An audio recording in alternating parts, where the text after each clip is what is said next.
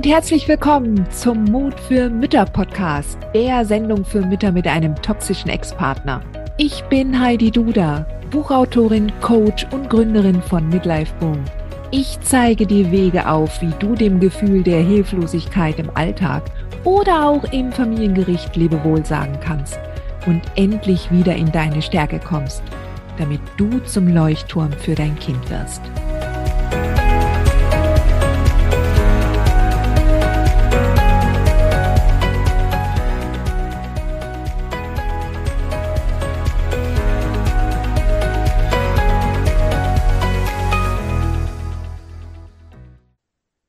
So, herzlich willkommen zum Mut für Mütter Podcast. Ich freue mich, dass du wieder dabei bist, denn heute habe ich eine ganz, ganz besonders tolle Frau da im Interview. Herzlich willkommen, Esma Ben Mahmoud. Herzlich willkommen. Schön, dass du da bist. Hallo, ja, vielen Dank für die Einladung. Esma, ähm, meine, meine Zuhörerinnen werden dich noch nicht kennen. Magst du dich kurz erst einmal vorstellen?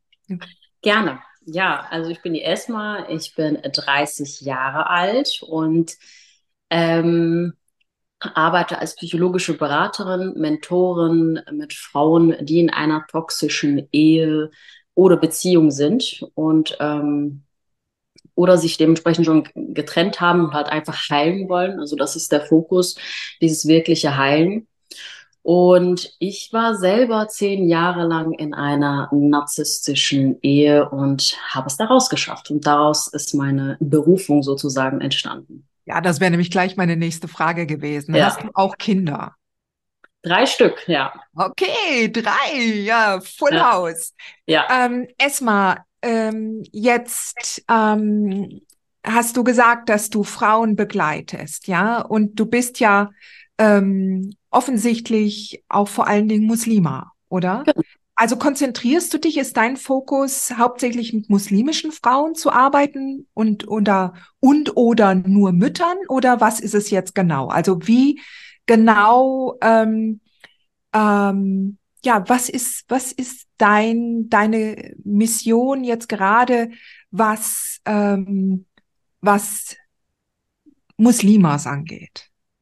Mm, also, ich sag mal so, es gibt den Bereich, wo ich aufkläre über Social Media und es gibt meine Arbeit, in dem ich diese Frauen begleite. Und ähm, dieser Bereich, wo ich die Frauen wirklich in die Heilung quasi begleite, der hat sich im Laufe der Zeit verändert. Und zwar sind es nicht nur noch Muslime, sondern wirklich alle Frauen, auch oh, egal oh, ob Mütter oder ähm, äh, Frauen, die keine Kinder haben ähm, das hat sich im Laufe der Zeit so ergeben, dass mich sehr viele gefragt haben, so, hey, ich bin auch noch da. Und natürlich wollte ich dir eigentlich gar nicht ausschließen, aber im Kern möchte ich natürlich, ähm, was jetzt eben Social Media angeht und meine Aufklärungsarbeit, ähm, sehr viel die Frauen berühren oder aufklären, die halt Muslimas sind, weil das nochmal ein ganz anderer Bereich ist, ja, weil da halt einfach noch die Religion mit ins Spiel äh, genommen wird bei einem Narzissten und der Schaden, der daraus entsteht, ist einfach so enorm. Ja, genau. und genau deshalb möchte ich nämlich auch diesen Aspekt in ja. diesem Interview auch herausholen, ja, weil ja. Ähm, ich finde, das ist eine ganz wundervolle Aufgabe, der du dich verschrieben hast und gerade weil du selbst als Muslima die Frauen ganz anders verstehen kannst. Und und vor allen Dingen weil du weil du halt da auch genau die kulturellen Werte kennst ja genau, und was ja. wichtig ist. Ich meine das Helfersystem ist ja groß ja. Also wenn wenn Frauen und Mütter auch in Not sind das Helfersystem ist ja da. Aber ob jemand der nicht die kulturelle äh, die kulturellen Hintergrund richtig begreifen kann also, also nicht nur vom Hören sagen, sondern richtig verstehen. Absolut. Das ist ja nochmal was ganz anderes. Also wenn ja. ich als Schwester mit einer, mit einer anderen Mama spreche, äh, die den gleichen kulturellen Hintergrund hat wie ich, ja. Also das ist noch mal was ganz, ganz anderes, gerade weil es ja darum geht, verstanden zu werden und weil man ja den Narzissmus so schlecht greifen kann. Ja. Genau. Und genau aus dem Grund möchte ich da auch näher ähm, darauf eingehen, wenn du mir erlaubst, ja? Klar, ja. Ähm, denn ich möchte mit dir auch, auch, ähm, wenn wir das vielleicht nicht wissenschaftlich jetzt so belegen können, alles, ich möchte gerne mit dir einfach so von Frau zu Frau sprechen. Was schätzt du zum Beispiel ein? Das Thema Narzissmus. Ist das zum mhm. Beispiel bei muslimischen Männern, ist der Narzissmus anders? Oder oder ist er noch mal anders genährt von, von mm. dem kulturellen Hintergrund? Wie würdest du jetzt einen Unterschied sehen zwischen einem westlich orientierten oder christlich orientierten Narzissten oder toxischen Mann, ja, wenn wir auch nicht wissen, aber ich möchte schon auf den Narzissmus eingehen, mm. und einem muslimischen Narzissten. Gibt es da Unterschiede? Kannst du da, mm. kannst du da irgendwas greifen? Ja, definitiv. Also es ist halt so, dass bei einem muslimischen Narzissten ähm, die Religion ja eine Rolle spielt. Ja, also es gibt ja die Religion und es gibt die Kultur. Und mhm. das ist tatsächlich schon ein Unterschied, ja. Und mhm. wenn dann ein muslimischer Narzisst diese Religion praktiziert, ja, mhm. sei es wirklich, ja, ne, fünfmal am Tag zu beten und mhm. zu fasten und all diese Dinge, die man halt im Alltag merkt, er gleichzeitig aber auch ein Narzisst ist, ähm, äußert sich das meiner Meinung nach halt noch ähm, auf einer anderen Ebene sehr, sehr stark und das ist dieses Spirituelle. Mhm. Ja, das heißt, ich, wenn ich jetzt, ich bin da immer sehr, sehr offen und kann auch wirklich über meine Story äh, gut erzählen. Ähm, für mich, ich war jemand, der ab dem Jugendalter wirklich anfing zu praktizieren, die Religion. Mhm. Äh, natürlich bin ich auch so aufgewachsen, aber so richtig im Herzen ist es angekommen, an, angefangen quasi wirklich zu glauben und das Ganze zu ja, wirklich zu praktizieren, fing im, im Jugendalter an.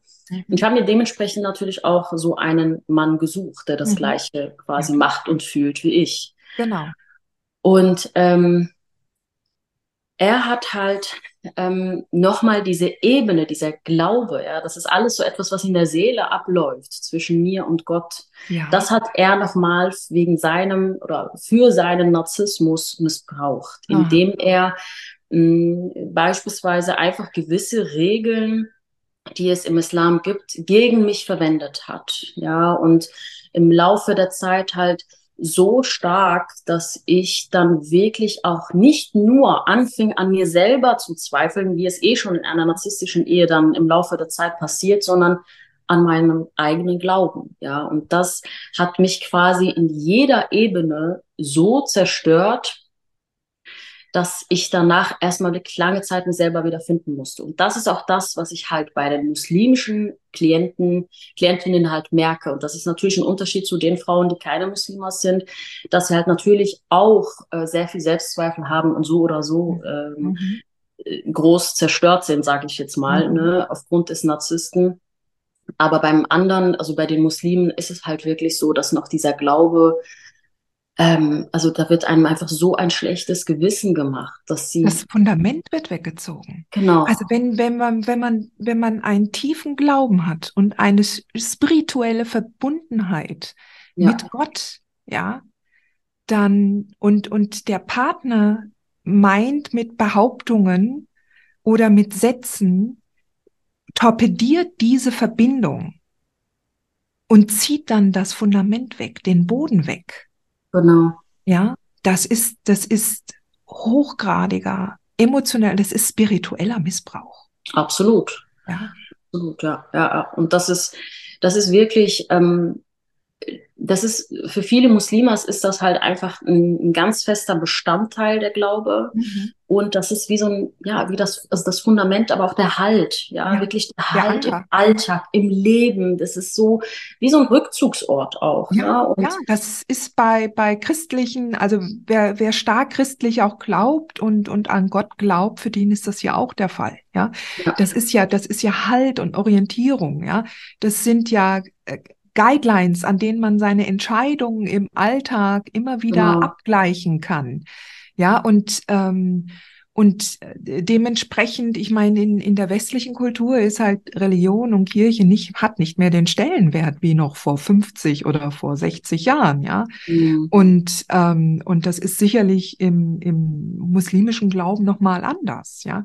Aber, aber generell ähm, diese, diese, diese Verbundenheit, die Basis ist ja immer Liebe. Ja, mhm. die Basis ist ja immer Liebe und Achtung und Wertschätzung des Gegenübers. Das sind ja grundlegende Prinzipien.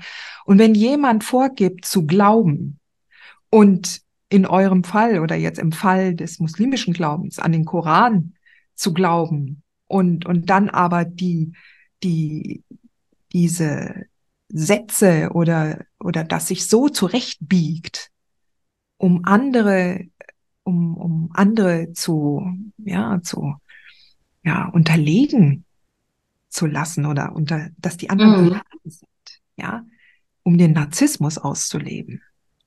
Ähm, also das ist schon sehr perfide. Es ja, ist wirklich sehr absolut. Perfide.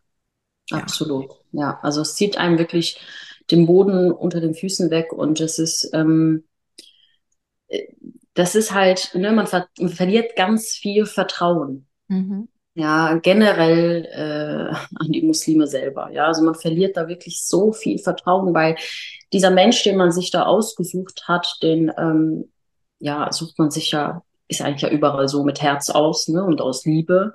Mhm. Und ähm, am Anfang ist es ja immer so toll, ne, ganz typisch für einen Narzissten. Und mhm. man verliebt sich einfach in dieses schöne Bild von einem praktizierenden Muslim, der halt seine Frau gut behandeln soll. Ja, das ist ein ja, genau. Fundament in der Religion, ähm, dass du deine Frau wirklich gut behandeln sollst und es alles beruht auf Gegenseitigkeit. Ja, ich genauso meinem Mann und ähm, das wird halt so ausgenutzt. Man verliebt sich in dieses Bild und will dann diesen Glauben mit diesem Menschen halt leben, mit der Liebe zusammen.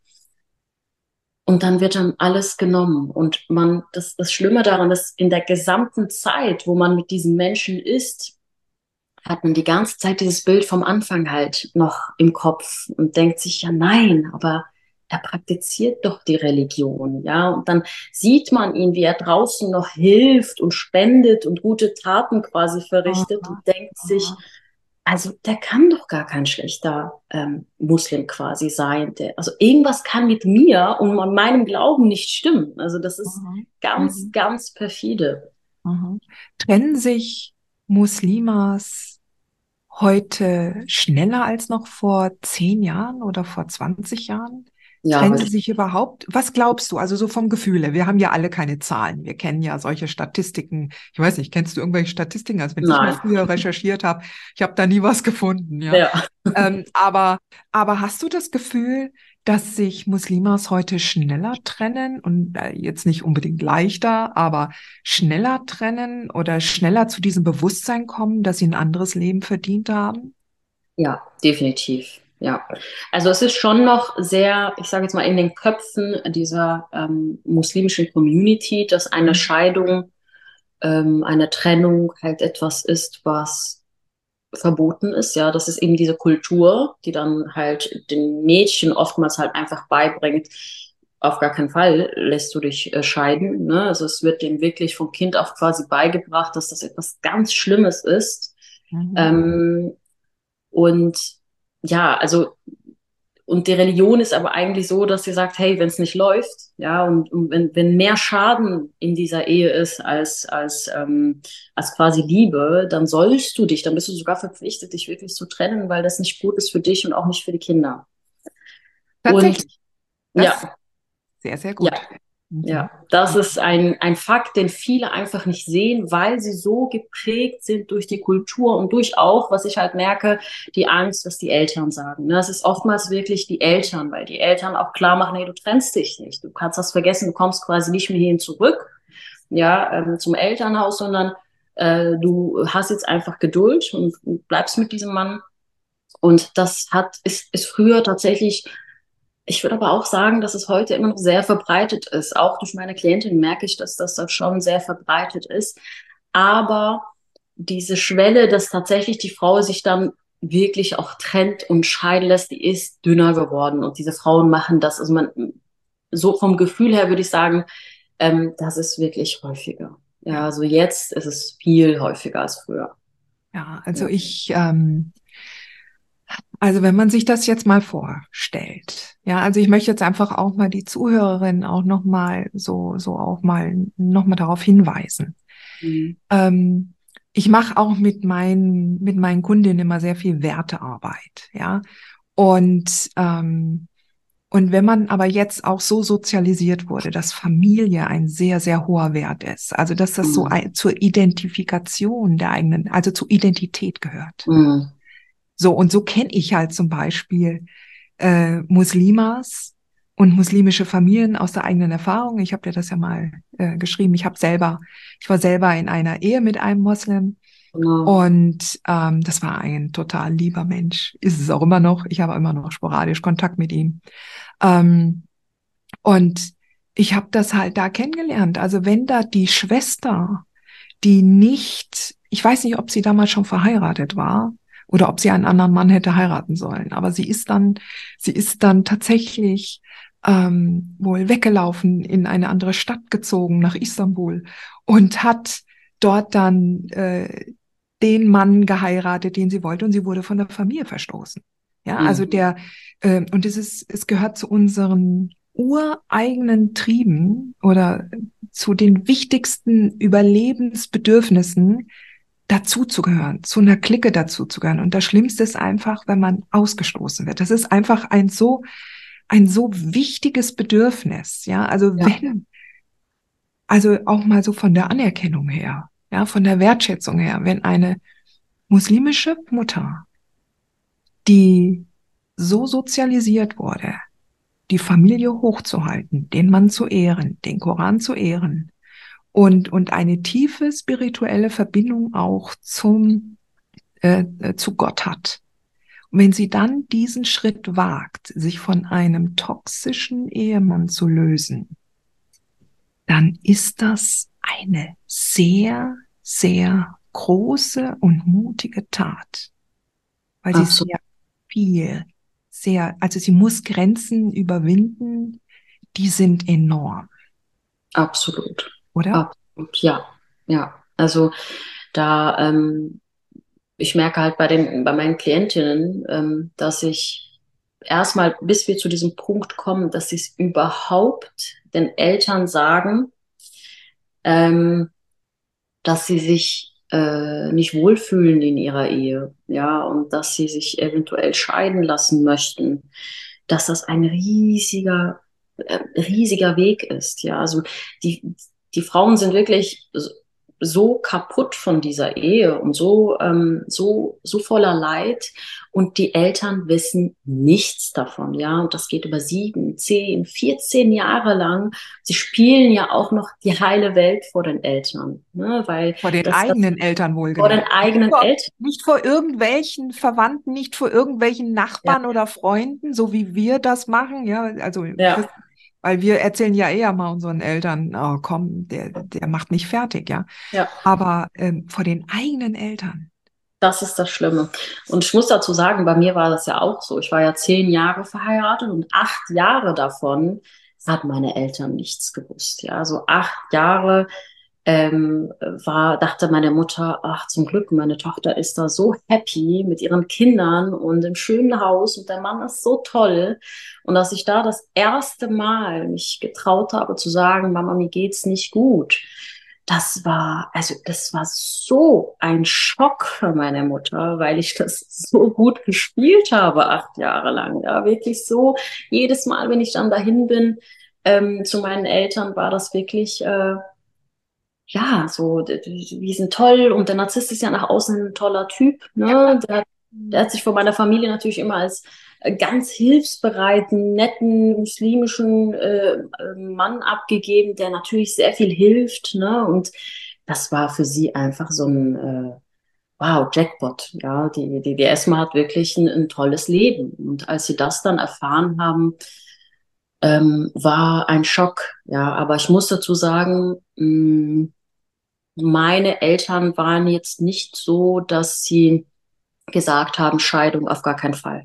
Ja, also das war ähm, schon so eine mh, mm, so ein Weg, dass sie mir gesagt haben, hey, versuch es, ja, du hast Kinder, hab bitte Geduld, das ist so der Standardspruch bei allen äh, Muslimen, hab Geduld, ja, ähm, man wird ja für die. Geduld belohnt.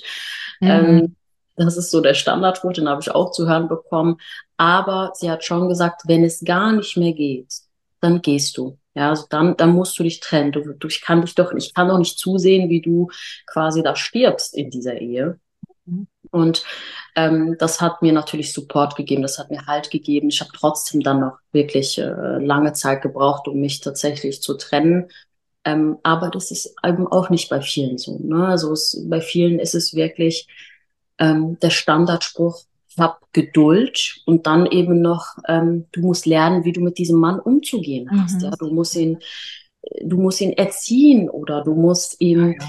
Ähm, einfach ruhig sein, wenn er ausrastet. Ja, das sind so Sprüche. Ähm, das kommt alles von der Kultur und hat überhaupt nichts mit der Religion zu tun. Exakt. Denn die Basis in dieser Religion ist einfach wirklich Anstand, ist Respekt, ist mhm ähm, ja nicht mal aus Spaß irgendwie schlechte Wörter zu sagen, ja, sondern ähm, wirklich immer in einem respektvollen Umgang. Natürlich hat jeder irgendwo ähm, seine Rolle, ja, das, das ist einfach so, in der Religion hat jeder irgendwo seine Rolle, aber trotzdem ist immer sehr viel mit Respekt verbunden und sehr viel mit ich helfe dem anderen. Ja, ja und ähm, ja, also es ist äh, sehr, sehr schwierig, weil die Kultur wirklich da sehr, sehr viel zerstört und diese Frauen einfach ihr Leben lang leiden, auch aus dem ersten Grund halt, dass sie abhängig sind von diesem Mann, weil er ihnen die ganze Zeit Angst macht. Ne? Und mhm. die andere Hälfte ist dann eben die eigene Eltern und die Familie, die einem sagt, nein, du äh, auf gar keinen Fall, du kommst hier nicht zurück. Und das, das ist schon, das ist sehr krass, wirklich. Mhm. Das ist ähm, eine ganz andere Stufe, weil du, man hat, also mein Gefühl war damals in dieser Abhängigkeit, ich beschreibe das immer so, egal wo ich geguckt habe, diese Türen waren alle geschlossen. Ja, für mich gab es keine Tür, die irgendwie offen war. Alles war zu. Immer gab es eine Konsequenz, immer musste ich damit rechnen, dass mir dann vielleicht die Kinder genommen werden, ne? diese typische Angst oder mhm. ähm, dass ähm, ich dann verloren bin und ich, also das war alles zu und da gab es einfach nichts, woran ich mich halten konnte. Und bei, das ist halt wirklich viel auch bei diesen muslimischen Frauen, weil man sich einfach denkt, ne, also ich muss dazu sagen, bei den Muslimen ist auch die Frau, die geschieden ist, sie hat so ein spezielles Wort. Also man betitelt sie auch so. Das ist dann nicht nur eine Frau, sondern da, das ist die Geschiedene. Mhm. Ne? Da, da, sieht man schon, was für einen Wert eine Geschiedene hat. Und mhm. das war natürlich auch im Kopf, obwohl meine Eltern mir gesagt haben, hey, wenn es nicht geht, dann trennst du dich. Das war trotzdem durch die Kultur in meinem Kopf, hey, ich bin dann eine Geschiedene. Ne? Und diese Aspekte haben mir einfach alle Türen geschlossen. Das hat mich so viel Kraft gekostet, zu sagen, hey, ich muss jetzt, ich muss mich wirklich trennen, weil ich hier sonst zugrunde gehe. Ich kann hier keine Mutter mehr sein. Ich kann hier, ich kann hier nicht mehr Esma sein. Ich kann hier gar genau. nichts mehr sein. Genau. Ja. Genau. Und das, das haben auch meine Kinder gespürt. Ja, genau. Und ähm, weißt du erstmal, deshalb finde ich auch deine, deine Mission und deine Aufgabe so wahnsinnig wichtig. Weil gerade, du hast zwar vorhin gesagt, dass die, dass die Schwelle jetzt dünner wird oder leichter erreichbar. Mhm. Aber ich wage mich trotzdem jetzt mal weit aus dem Fenster. Ich glaube, dass nach dem, was wir jetzt hier besprochen haben, kann ich mir gut vorstellen, dass muslimische Mütter noch viel, viel länger als christlich oder westlich orientierte äh, mhm. Mütter, die sich auch schon viel gefallen lassen, ja, aber äh, die trotzdem nicht mal so schnell Tabula rasa machen. Also wenn ich mir jetzt so vorstelle, dass, dass ihr das Muslimas noch so quasi am, na, so, wie soll ich sagen, am Anfang eigentlich einer neuen Entwicklung stehen. Wenn mhm. das jetzt erstmal so die, Spitze ist. Ja, mhm. das heißt also, es muss noch viel, viel, viel mehr Pionierarbeit geleistet werden. Mhm. Und es braucht noch viel, viel, viel mehr Aufklärung. Es braucht noch viel, viel mehr Vorbilder. Und wenn, wenn du jetzt mal schaust, je, je öffentlicher du wirst, ja, mhm. und je mehr du mit deiner eigenen Geschichte rausgehst, dann haben die Frauen einen Orientierungspunkt. Dann können sie sagen, es gibt Frauen, die das geschafft haben. Ja. Das ist nämlich, das macht die Magie aus. Es geht ja nicht darum, dass man, äh, dass man gleich so die ganzen Horrorszenarien und, und, und alles daraufhin äh, ausleuchtet, sondern zu gucken, schaut, die und die und die, die haben das geschafft. Und die stehen heute so da. Ja. Mhm. Also, so wie du rüberkommst. Ja. Mhm. Also so präsent. Ja. ja. Ähm, voller Verständnis, voller Klarheit, voller Du, ja, dein mhm. Selbst, mhm. was dir aus jeder Pore strömt, ja, die Esma, die vorher mhm. nicht sein durfte. Und all ja. die anderen Mamas, die dich kennenlernen und die dann auch ein Bild dann auf einmal vermittelt bekommen. Da, da könnte ich auch hängen. Mhm. Das kann mhm. ich auch schaffen. Ja, das ist ja. so eine schöne Aufgabe. Boah, Esma, ehrlich. Ja. ja, das ist auch wirklich das, was ich sehr, sehr oft zu hören bekomme, dass viele Frauen, viele muslimische Frauen mh, mm, mir wie so ein Feedback äh, schicken und sagen, hey, du hast mich so inspiriert durch deine Videos, mhm. ähm, habe ich erkannt, dass ich das nicht dulden muss. Ja, mhm. und das, das freut mich, weil meine, meine Mission ist es wirklich, den Frauen zu zeigen, erstmal, ja, das ist meine ganz, ganz tiefe, äh, meine ganz tiefe Mission ist erstmal, dass ich den Frauen zeige, dass es einen Narzissten gibt. Ja, das ist so das Erste, weil das für mich, ich wusste das erst nach acht Jahren der Ehe. Mhm. Ähm, das ist so meine erste Mission. Und meine zweite ist, hey, die Religion ist nicht das, was deine Eltern dir sagen über die Ehe und über die Scheidung. Ja, das stimmt einfach nicht. Wir mhm. dürfen uns trennen, wir dürfen äh, uns scheiden lassen, wir dürfen auch nochmal heiraten, wir dürfen happy sein, wir dürfen uns selber leben, ja, und wir dürfen und müssen eine happy Mama sein. Ja, ja. das ist das ist wirklich der Wahnsinn, wie sehr auch meine Kinder sich verändert haben nach der Trennung, weil sie einfach gesehen haben, oh, Mama ist jetzt ganz anders. Mama ist nicht mehr depressiv. Mama liegt nicht nur den ganzen Tag im Bett und weiß nicht, was sie tun soll. Und Mama spielt jetzt mit uns, macht Ausflüge mit uns. Mama plant und ist voll anwesend. Ja, mhm. und das, alleine das, es ist einfach absolut wert. Und das ist auch ein Recht ähm, der Kinder. Ja, im Islam gibt es überall gibt es gewisse Rechte, ja, sogar ein Nachbar hat Rechte, ja, wie du mit einem Nachbar umzugehen hast. Man muss gut mit denen umgehen, nicht Streit haben und all diese Themen. Genauso wie ein Mann, äh, ein Ehemann Rechte hat oder die Ehefrau, haben auch unsere Kinder Rechte. Ja. ja. Das gehört zu, ihr, zu ihren Rechten, dass wir glücklich sind, dass wir ihnen Momente geben, wo ähm, wo wir wirklich da sind, wo wir wirklich eine Mutter sein können. Und das kann man einfach nicht mit einem toxischen Ehepartner. Ja. Sogar der toxische Vater an sich kann das irgendwie gar nicht, weil er permanent beschäftigt ist, auch die Kinder zurechtzuweisen ne? und wie das halt mit so einem Narzissten ist. Und mhm. ähm, ja, also das, was ich halt auch erlebe, was ich dazu sagen muss, ist, dass leider viele dann auch sich selber diese Ausreden vergrößern, verschönern, ja, und ähm, dann einfach sich noch mehr alle Türen zumachen, ja, um da wirklich ein neues Leben zu erschaffen. Und ich will da einfach sagen, das muss nicht sein.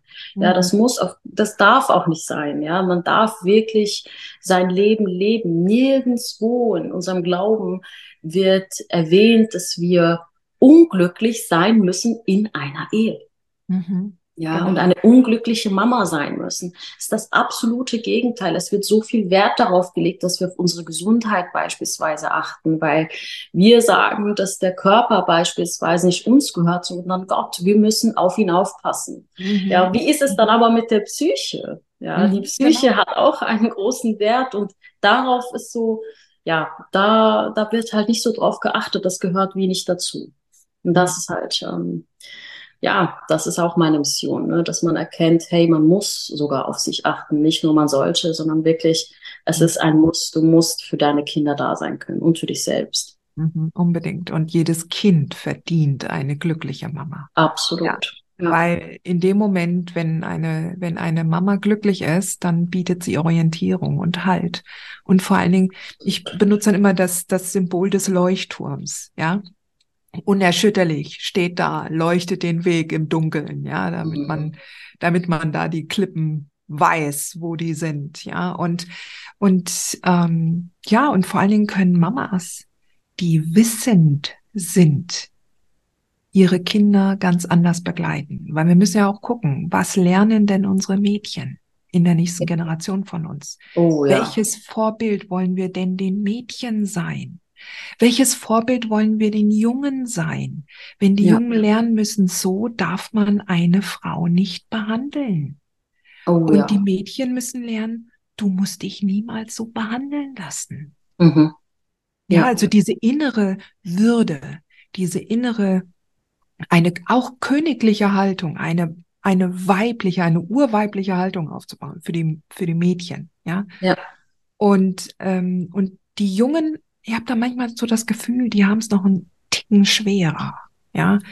Jetzt bin ich ja selber Jungs, eine, eine junge Mama. Ja, ich weiß ja nicht, hast du, hast du äh, alle beiden Geschlechter bei dir in, in der Ja, Welt? zwei Mädchen, ein Jungen, ja. Okay, dann kannst du ja beide Seiten, ja. Mhm. Aber ich habe manchmal das Gefühl, dass ja gerade die Jungen jetzt so auch so die Orientierung da nicht mehr haben, wenn sie begreifen, dass der Vater eigentlich gar nicht so das richtige Vorbild ist. Mhm. Ähm, aber was für männliche Vorbilder gibt es dann? Und unsere Mädchen können uns, können sich immer an uns orientieren. Ja, mhm. wenn wir entsprechend wachsen, wenn wir mhm. entsprechend ähm, ihnen zeigen und ein, zwei Schritte brauchen wir nur weiter zu sein. Ja. Mhm. mhm. Äh, und ja, das ist halt, ich finde, das ist einfach eine, eine, eine sehr, sehr aufregende und spannende Reise. Ja? ja, also diese, diese Reise, auch die Erkenntnisse, die da am Wegesrand dann auf uns warten. Und mhm. unsere Kinder beobachten uns. Ja. Absolut, ja. ja. Also da kann ich nur zu sagen, das war einer meiner Hauptgedanken immer auch während der Ehezeit, ja, dass meine Töchter irgendwann ähm, sich genauso behandeln lassen werden. Ja, das, das war für mich ganz schlimm. Das kam wirklich noch obendrauf und ähm, auch mein Sohn, ja, der sieht ja, wie der Papa die Mama behandelt. Und der wird denken, ähm, dass das okay ist. Der wird denken, dass man eine Frau so behandeln muss. Ja, und dadurch, dass er noch ein Muslim war, hat er ja vieles auch mit dem Islam begründet, obwohl das wirklich absolut nicht richtig ist und wirklich diesen Missbrauch da angewendet hat. Mhm. Und das Schlimme am Ganzen ist, man kann ihn ja irgendwie nicht, äh, also ich, ich konnte ihn da nicht aufhalten. Der hat trotzdem immer weitergemacht, obwohl ich da Predigten gehalten habe, dass er doch bitte aufpassen soll. Die Kinder ähm, sehen das, ahmen das nach, bitte. Wir haben eine Verpflichtung gegenüber den Kindern. Das war dem egal, ne? Der musste da sein äh, seine narzisstische Zufuhr irgendwie holen, indem er da ähm, ja den Kindern irgendwie auch so ein falsches Bild vom Islam übermittelt hat. Ne? Also so auf, beispielsweise auf der einen Seite der Islam, äh, der Muslim ist äh, jemand, der ähm, 70 Entschuldigungen ja für einen anderen Bruder oder Schwester suchen sollte, wenn der anderen Fehler gemacht hat. Ja, und ähm, der war halt so, nö, ähm, ne, wenn etwas passiert ist, das ist ein ne, Punkt, Punkt, Punkt, beleidigt und das lassen wir uns nicht gefallen und hier und jetzt seht ihr mal und das waren so wie zwei Gegensätze, ja. Auf der einen Seite ein praktizierender Papa, auf der, anderen Seite das Verhalten war einfach nicht wirklich da und das alles hat ähm, hat mir wirklich sehr zu denken gegeben, weil ich wollte, weil ich ja praktiziert habe, wollte ich meinen Kindern wirklich, ähm, wollte ich authentisch rüberkommen. Ich wollte nicht perfekt rüberkommen, dass ich die perfekte Muslima bin, weil ich habe auch meine Schwächen und meine Fehler, mhm. sondern authentisch sein, wirklich. Kinder, guckt hier, so solltet ihr euch verhalten, aber es gibt auch mal Momente, wo die Mama das auch mal nicht kann und das ist auch okay. Ja, mhm. man sollte nur gucken, dass man sich ne, verbessern soll und lieb zu den Mitmenschen sein soll. Und das alles konnte ich nicht mit dem Narzissten. Ja, also es kam, das waren alles Gedanken, wo ich wusste, irgendwann kam ich an diesen Punkt, wo ich gemerkt habe, ich glaube, Gott zwingt mich fast schon dazu, mich zu trennen. Ja, das ist mein, mein Test quasi, meine Prüfung hier gerade. Und ich glaube, er will gar nicht, dass ich hier mit Ach und Krach, wie alle draußen äh, jetzt in meiner Kultur sagen, du musst daran festhalten, dir geht's doch gut und alles, du hast drei Kinder. Aber ich glaube, er will, dass ich mich trenne. Ja, er will, dass es mir und den Kindern gut geht, weil das hier ist nicht richtig. Ja. Na, und dann habe ich mich diesem Gedanken echt hingegeben. Natürlich ähm, mir sehr viel Unterstützung äh, beziehungsweise Halt und meinen Glauben versucht äh, zu suchen, so gut es halt ging, weil man da schon erst sehr ähm, äh, eingeknickt ist. Ne? Aber ähm, definitiv hat mir Gott in dieser Sache meinen Weg gezeigt. Ja, und wirklich mich da gut rausgeholt. Ja, also da, ähm, das war die, die schlimmste Prüfung und gleichzeitig wirklich ein. Geschenk. Ja, das war's. Das war das Beste. Prüfung, hat mich äh, aus allen aus wirklich jeder Sache habe ich daraus ähm, oder jeden Gedankenmuster, auch was aus der Kultur an, angeht, habe ich da wirklich hinterfragen können. Ja, ganz viele Sachen, wie du sagst, man kommt ja an einen Punkt, man fängt an, man trennt sich nicht nur, sondern man muss sich so viel widersetzen und sagen, nein, ich habe ein Recht dazu. Das ist, fühlt sich wie so eine Neugeburt an. Mhm. Ja, sich neu zu identifizieren und zu sagen, hey, ich bin eine Muslima, und ich darf gleichzeitig leben und happy sein und mir auch einen Mann aussuchen, der nett ist und der gut mit mir umgeht und den ich von Herzen liebe und der mich gut behandelt. Mhm. Ja, und das ist halt schon ein großer Berg, den man so wieder vor sich hat, aber er ist definitiv machbar. Definitiv. Ja. ja. Wenn du dich heute so vergleichst, als auch noch vor der Beziehung mit deinem, mit deinem Ex, Mhm. Ähm, bist du, bist du sehr jung gewesen, als ihr zusammengekommen seid? Ja, mit 18. Mit 18 schon, okay. Ja. Aber das ist nicht unüblich. Ja? Nee, bei uns nicht. Das ist, ja. nicht, das ist nicht unüblich.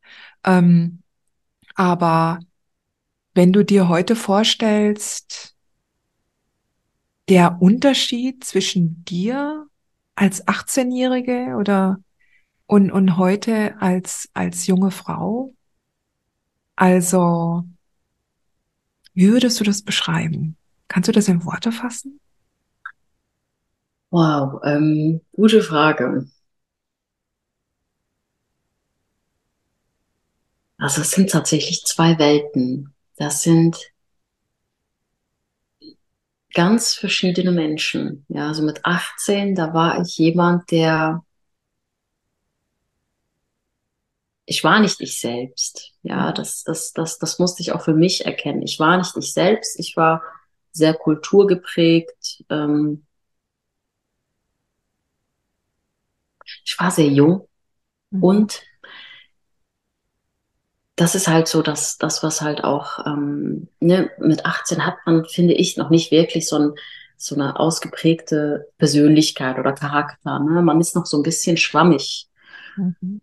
Ähm, Trotzdem würde ich jetzt sagen, dass ich damals sehr auf ähm, darauf bedacht war,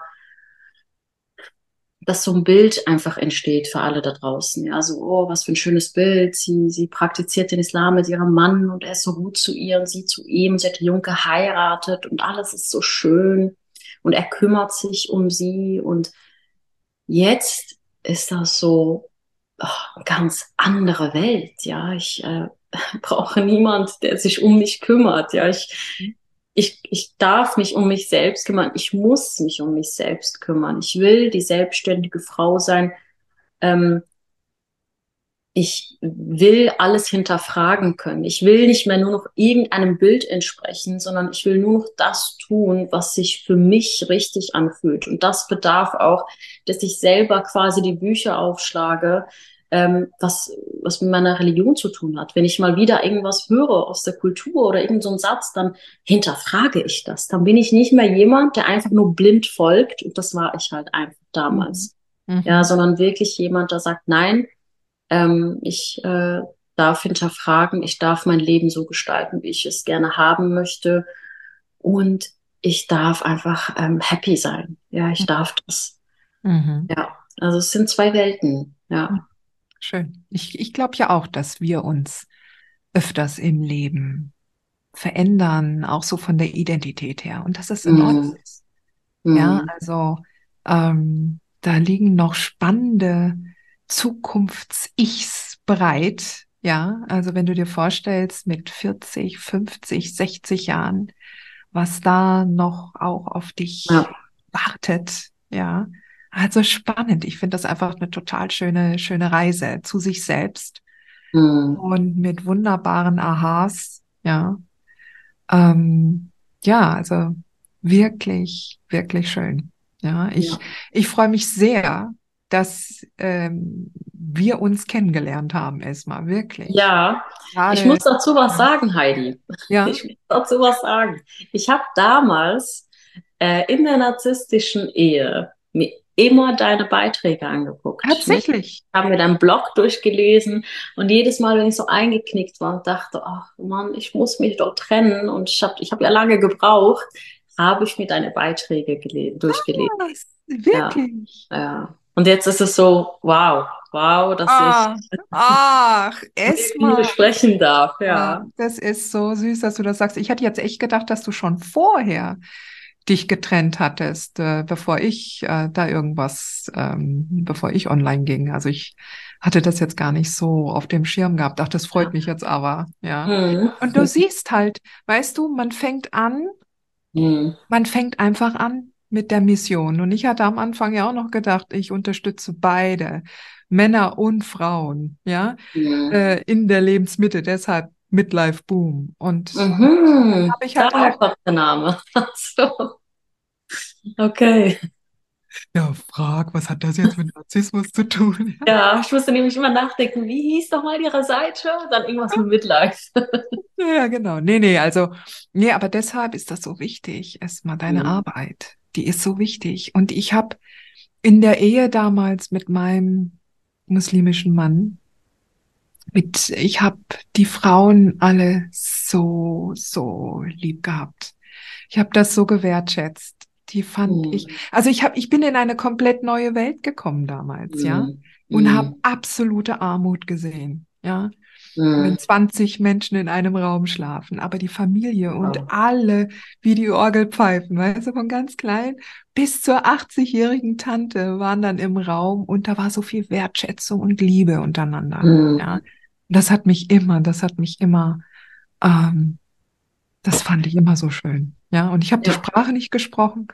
Und ähm, aber das war so. Also wir Frauen, wir haben uns verstanden. Ja. Mhm. So, mhm. und, und deshalb finde ich das so, so wichtig, dass die, die Muslimas haben jetzt eine Aufgabe in den nächsten Jahren, genau das auch zu finden, sich selbst zu finden. Mhm. Das geht nicht, wenn sie nicht hinterfragen, was jetzt tatsächlich liegt im Interesse von irgendwelchen Männern, ja, mhm. um die Frauen klein zu halten. Und was liegt im Interesse von Gott? Nämlich, dass wir zu unserer wahren Größe finden. Mhm. Zu unserer wahren Identität. Nämlich das ist, was Gott will. Egal, ob der Gott Allah heißt oder Gott oder wie auch immer. Mhm. Also von daher Sag mal nochmal einen, einen Aspekt möchte ich nochmal ganz kurz erwähnen. Wie erlebst du muslimische Männer denn nach der Trennung? Was, was ist denn da zum Beispiel, gehen die auch vor Gericht? Machen die auch, also mm. toxische Männer haben, also bei uns drehen die ja dann gerne sehr frei, ja. Mhm. Aber wie ist das? Gibt es da Unterschiede bei muslimischen Männern? Also ich meine jetzt muslimische, narzisstische Männer, nicht muslimische. Ja, mhm. ja. Also ich würde sagen, es gibt beides, beziehungsweise ich habe beides schon erlebt. Es gibt welche, also was ich häufiger erlebt habe, ist, dass sie halt sehr stark erstmal im Drohen sind, ne, wenn sie sich trennt, damit sie sich schön weiter klein halten. Aber wenn sie, wenn die Frau sich dann traut zu sagen, hey du, wenn du so weitermachst, ne, dann, dann gehe ich auch mal vor Gericht oder mal zum Jugendamt. Ne? Solche Dinge ist ja bei uns, ist das wie so eine große, ähm, hat was mit der Ehre zu tun. Man geht doch nicht gegen den Vater des Kindes, ja, vor Gericht. Also das geht doch nicht. Also meine Mama beispielsweise hat mir immer wieder gesagt, ja, aber Esma, er ist doch der Vater deiner Kinder. Ja, das ist so das Hauptding, ja. Und ich sage, ja, aber dieser Vater meiner Kinder hat mich zerstört. Ich bin die Mama. Mhm. ja, das, dass wenn, also wenn so eine muslimische Frau ähm, sich dann anfängt zu trauen, ja, und zu sagen, du, ich, ich lasse das nicht mehr mit mir machen, habe ich öfter gemerkt, dass sie so zurückrudern, ja, aber dann auch wirklich ganz gerne zurückrudern. Das heißt, sie wollen auch nicht mehr wirklich viel mit den Kindern zu tun haben. Mhm. Und dann habe ich aber auch gemerkt, das ist aber eher weniger der Fall, dass sie ähm, auch selber dann gerne vor Gericht gehen. Ne? Mhm. Ne? Also gerne auch mal der Mutter so zeigen wollen, ach, du, du hast dich getrennt, ich zeig dir jetzt quasi, wo es lang geht. Ne? Wirst du schon sehen, was du davon hast. Ähm, ja, also das, das ist so aber dann auch schon ein Getrost, oder? Wenn das, wenn die, wenn die Männer da eher ähm, halt dann nicht gleich zum Familiengericht gehen. Also wenn ja. das eher die Minderheit ist. Ja. Ja, auf jeden Fall. Das ist halt nur die Schwelle dann einfach für die Frau, dass sie sagt, hey, ich, ne, das ist eben so diese Begleitung, die ich auch mache. Hey, bereite dich doch vor, ja, bereite dich vor und äh, mhm. äh, guck, was dann deine Rechte sind. Viele der Frauen kennen ihre Rechte nicht, ja, weil sie denken, ja, wozu? Der macht doch, was ich, was er will und mhm. ähm, ich muss mich dem irgendwie anpassen dann. Nein, ja, also wenn du deine Rechte kennst, auch mal einen Anwalt nimmst, ja, schon dieses, ich nehme mir einen Anwalt und mache einfach nur mal ein Erstgespräch, ja, um mhm. zu gucken, was steht mir denn zu.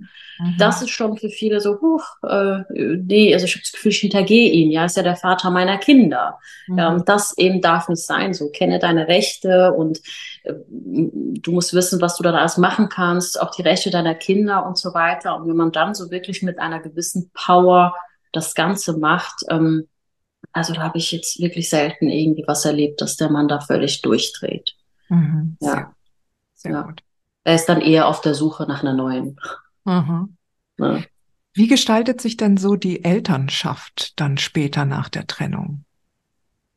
Kannst du da irgendwie ein Muster erkennen? Ähm, also wir unterhalten uns ja normalerweise, also ich gehe ja immer mit dem Prinzip der parallelen Elternschaft. Ja, weil man kann ja mit einem toxisch narzisstischen Ex kriegt man ja das so ansonsten sehr schwer wieder auf einen gemeinsamen Nenner. Ja, und mhm. deshalb sage ich immer, Papas regeln Papas Haus, Mamas regeln in Mamas Haus, ja, und so weit wie möglich zu gucken, wie kriege ich No Contact hin, obwohl mhm. wir gemeinsame Kinder haben, ja. Mhm. So, aber wie läuft das zum Beispiel dann in der Regel bei muslimischen Eltern, Paaren ab, die ge sich getrennt haben und wo einer toxisch ist? Ähm, also vieles ist irgendwie erstmal ohne Abmachung leider. Ne? Also die, die Frauen trauen sich da nicht wirklich zu sagen, hey, ich, äh, ähm, wir machen jetzt die Regelung ne, von, keine Ahnung, Samstag bis äh, Sonntag, alle zwei Wochen oder jede Woche kannst du die Kinder nehmen. Und diese Männer lassen sich dann auch äh, selten irgendwie sagen, du, ich, ich komme nur dann und dann, sondern ich komme dann, wenn ich Bock habe. Ja, also das ist so das, was ich oft erlebe und die Frauen machen das auch leider mit. Das heißt, wenn er mal Bock hat, dann steht er Donnerstagabends vor der Tür und sagt, du, ich will die Kinder sehen und nimmt die dann mit mhm. für den Spaziergang, bringt die dann auch wieder und äh, die Frau muss dann einfach bereit sein. Ne? Also das ist, es ist so ein bisschen, äh, ich würde sagen, so ein bisschen, also es hat nicht wirklich eine Struktur. Mhm. Außer eben, sie sagen, hey, ich gebe dem Struktur. Und das, auf die haben, auf das haben die meistens gar keinen Bock. Ne? Und ähm, deswegen entsteht dann daraus eben oftmals dieses, ach, die fängt jetzt hier Regeln an aufzubauen, ich lasse mir doch keine Regeln aufbauen, mhm. jetzt droht sie mir noch mit Gericht und Jugendamt, ach komm, ich lass die. Ne? Mhm. Ähm, ja, so sieht das aus. Ja, also ähm, ich habe auch äh, natürlich versucht, da starke Regeln aufzubauen und das hat dann auch äh, gut geklappt für eine, für eine gewisse Zeit, aber irgendwann hat er da auch losgelassen, ne? weil ich da auch immer strenger in meinen Grenzen war. Ja, mhm. es war vielleicht das erste Mal, wo ich so ein bisschen Angst hatte. Ähm, dann, da, da bekommt man, da, man bekommt dadurch ja so eine Power, ja, wenn man da wirklich aufsteht und sagt, hey, du hast auch so viele Jahre mit mir gemacht, jetzt nicht mehr. Ja, jetzt geht es um unsere Kinder hier. Ähm, und das gibt einem so einen Schub, dass man dann wirklich immer weitergeht. Und ja, auch wenn das dann irgendwann so sein sollte, dass der Papa dann nicht mehr so anwesend ist, ich finde es tatsächlich besser, weil dieses ganze Kuddelmuddel, ja, und diese Zeit, wo diese Kinder bei diesem muslimischen Narzissten dann sind, ja, diesem Vater sind, ist jedes Mal, sei es in den Gesprächen mit meinen Klientinnen, dass ich das merke, oder was jetzt meine eigene Erfahrung angeht, jedes Mal mit dieser Manipulation halt äh, äh, verbunden oder mit dem Schlechtmachen der Mutter. Ja, das war bei mir ein großer, großes Problem. Jedes Mal wurde ich als ganz schlecht dargestellt. Ja, das äh, ja? erleben wir aber auch alle. Ja. Bei toxisch-narzisstischen, ja. ich glaube, da ist es vollkommen egal, welche Herkunft, welche. Ja. Da ist nur einfach, die andere spinnt. Ja, ja die andere genau. ist böse, die andere will dich so und so haben oder mhm. nicht haben, egal. Also da wird halt generell dreckige Wäsche gewaschen vor den Kindern. Ja. Ja, und das ähm, ne, sollte man sich, dann sollte man auch wieder dieses Kulturdenken abbauen und sagen, ja, hey, ne, also dieses Kulturdenken wieder, ja, was ist mit der Vater? Und ich kann ihn nicht den Vater nehmen, ja. Also du nimmst den erstens nicht der Vater, sondern du beschützt sie und gibst ihm die Grenzen, dass er ein toller Vater sein muss, ja, mhm. für die Kinder und nicht machen kann, wie er gerade Bock hat. Und wenn er das nicht versteht und selber geht, dann ist das nun mal das Beste für uns, weil dann bin ich hier die Gesunde, die ähm, an sich gearbeitet hat und kann für dich ein gutes Leben einfach erschaffen und mit dir eine tolle Kindheit erleben und das Kind eben selbst. Ja, aber ähm, ja, also das ist es halt so, ne? Wirklich dahinter stehen und ähm, seine Rechte kennen, immer was dafür tun ähm, und wirklich aufstehen, ja, wirklich aufstehen und sich trauen und dann also passieren Wunder, ja, es passiert so viel Tolles. Mhm, ja, und die Magie kann sich entfalten. Ja, ähm, sag mal erstmal, wie kannst du denn jetzt den Frauen, die sich das jetzt angehört haben und die gerne da sich von dir unterstützen lassen, wie, was kannst du da anbieten? Wie können sie dich finden? Und können sie auch mit dir eins zu eins arbeiten, wenn sie das mhm. wünschen? Mhm.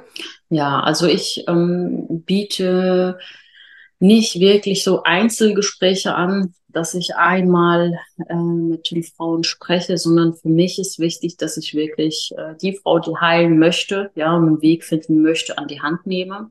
Das mhm. heißt, bei mir gibt es ein Intensivcoaching, wo es da wirklich vorab ein Vorgespräch gibt, wo wir unsere, wo ich ihre Seite quasi kennenlerne, wo sie gerade steckt und wo sie hin möchte. Und dann gucken wir, ob das zusammenpasst. Und ich begleite sie dann wirklich ähm, ganz intensiv drei Monate lang. Mhm. Und ähm, ansonsten ganz neu mein Baby, an das ich so lange gearbeitet habe, mein innerlich Freikurs. Da hast du ja mhm. auch mitgewirkt, mhm. ne, ähm, mit einem äh, tollen Bonus, ähm, mit so einer tollen Checkliste. Also das ist so, dieser innerlich Freikurs ist quasi ein Begleiter. Ja, das ist mhm. für die, die sagen, hey, ich, ich möchte vielleicht keine Gespräche oder ich möchte mhm. nicht, dass ich mich da so sehr vielleicht öffne ne, und äh, jemandem was erzähle über meine Situation, dann hat man so, so einen Kurs quasi an seiner Seite, einen Begleiter, wo wirklich ähm, so viel Input da drin ist. Ja, und das, was ich halt merke, ist, ähm, Wissen kann, kann dich einfach, das heißt, Wissen hat mich mir ein neues Leben erschaffen. Ja, mhm. wirklich, sei es eben die Rechte, die ich habe, wie die ich gerade genannt habe, was das mit einem macht, oder eben Wissen in Bezug auf meinen narzisstischen Ehemann. Ja, was macht er mit mir? Wie manipuliert er mich? Was kann ich dagegen tun? Wie muss ich mit ihm umgehen, damit ich mich schützen kann? Wie finde ich wieder zu mir selbst? Ja, wie kann ich da die ähm, ne, beispielsweise jetzt die kleine Esma wiederfinden, die sich da so verkrochen hat aus Angst vor dem Narzissten. Und daraus, ja, ich sag immer so, das erste ist diese innerliche Arbeit. Und wenn du innerlich frei geworden bist, dann kannst du daraus etwas Neues erschaffen, egal was es ist, sei es die Trennung oder ja, vielleicht wirklich, ähm, ne, es gibt auch einige, die sagen, ich bleib hier einfach, dann ist es nun mal das, aber jede Frau sollte an sich arbeiten und wirklich innerlich versuchen, daran zu arbeiten, wieder sich selbst zu finden, wenn man einen Narzissten als Partner hatte oder einfach dementsprechend mhm. gerade hat. Ja, also mhm. das, das sind so die zwei Sachen, die ich, ähm, womit ich äh, den Frauen helfen kann. Sehr gut. Also auch hier unter dem Podcast ähm, werden wir auch noch entsprechend äh, die Links setzen, ja, zu deiner Seite, damit dich, die Frauen dich auch finden können. Liebe Esma, jetzt noch zum Abschluss. Gibt es da den einen super duper besten Tipp, den du einer Mama, die sich gerade überlegt, soll ich mich jetzt trennen oder nicht, ähm, an die Hand geben kannst? Hm.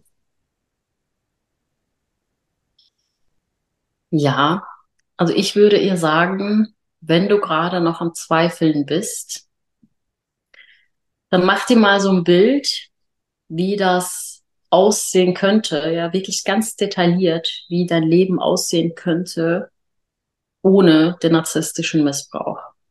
Wie du selber aufgehst, wie du als Mutter aufgehst, wie du ähm, der Gesellschaft aufgehst, ja, wie du deine Träume dann plötzlich nachgehen kannst, dass du das wirklich mal so detailliert aufschreibst oder aufmalst, ja, deine Zukunft ohne diesen Missbrauch und dadurch halt erkennst, dass eigentlich das Bleiben mit so einem Menschen zu 90 Prozent nur Nachteile mit sich bringt, ja, und nicht wie der Kopf es sagt, ach nee, er ist doch gut und nein und die Kinder, dass eigentlich die wirklichen Vorteile ähm, in der Zukunft sind und zwar ohne den narzisstischen Partner. Also da ähm, wirklich sich mal reinfühlen und das wirklich, wirklich mal ähm, daran arbeiten, sich das vorzustellen.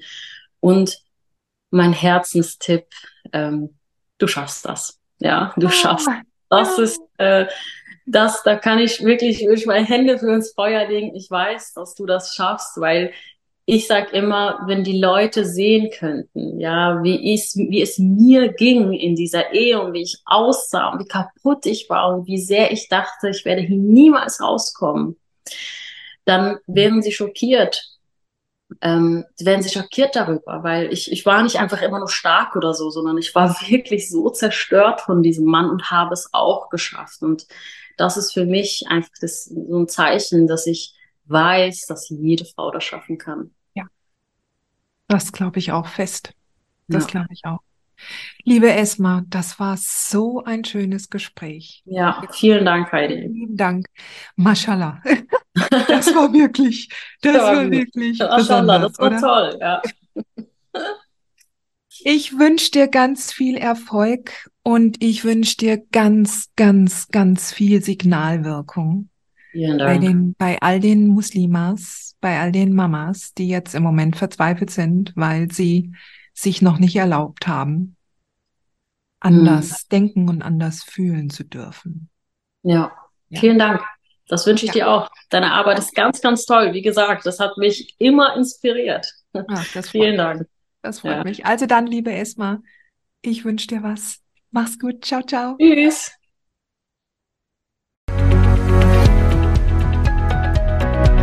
Hat dir diese Folge gefallen? Dann freue ich mich, wenn du diesen Kanal abonnierst, damit du auch keine neue Folge mehr verpasst. Und solltest du noch nicht den Mutmach Freitag abonniert haben, dann lade ich dich herzlich ein, das hier auch nachzuholen. Du findest in den Show Notes unten den Link dazu. Der Mutmach-Freitag ist etwas ganz Besonderes. Jeden Freitag bekommst du dann in deine E-Mail-Inbox eine Information, wenn ich jetzt zum Beispiel einen neuen Blogartikel geschrieben habe oder du erfährst weitere hilfreiche Tipps und Werkzeuge, die das Wochenende für dich einläuten. Ich freue mich, wenn du mitmachst und wünsche dir noch einen wunderschönen Tag.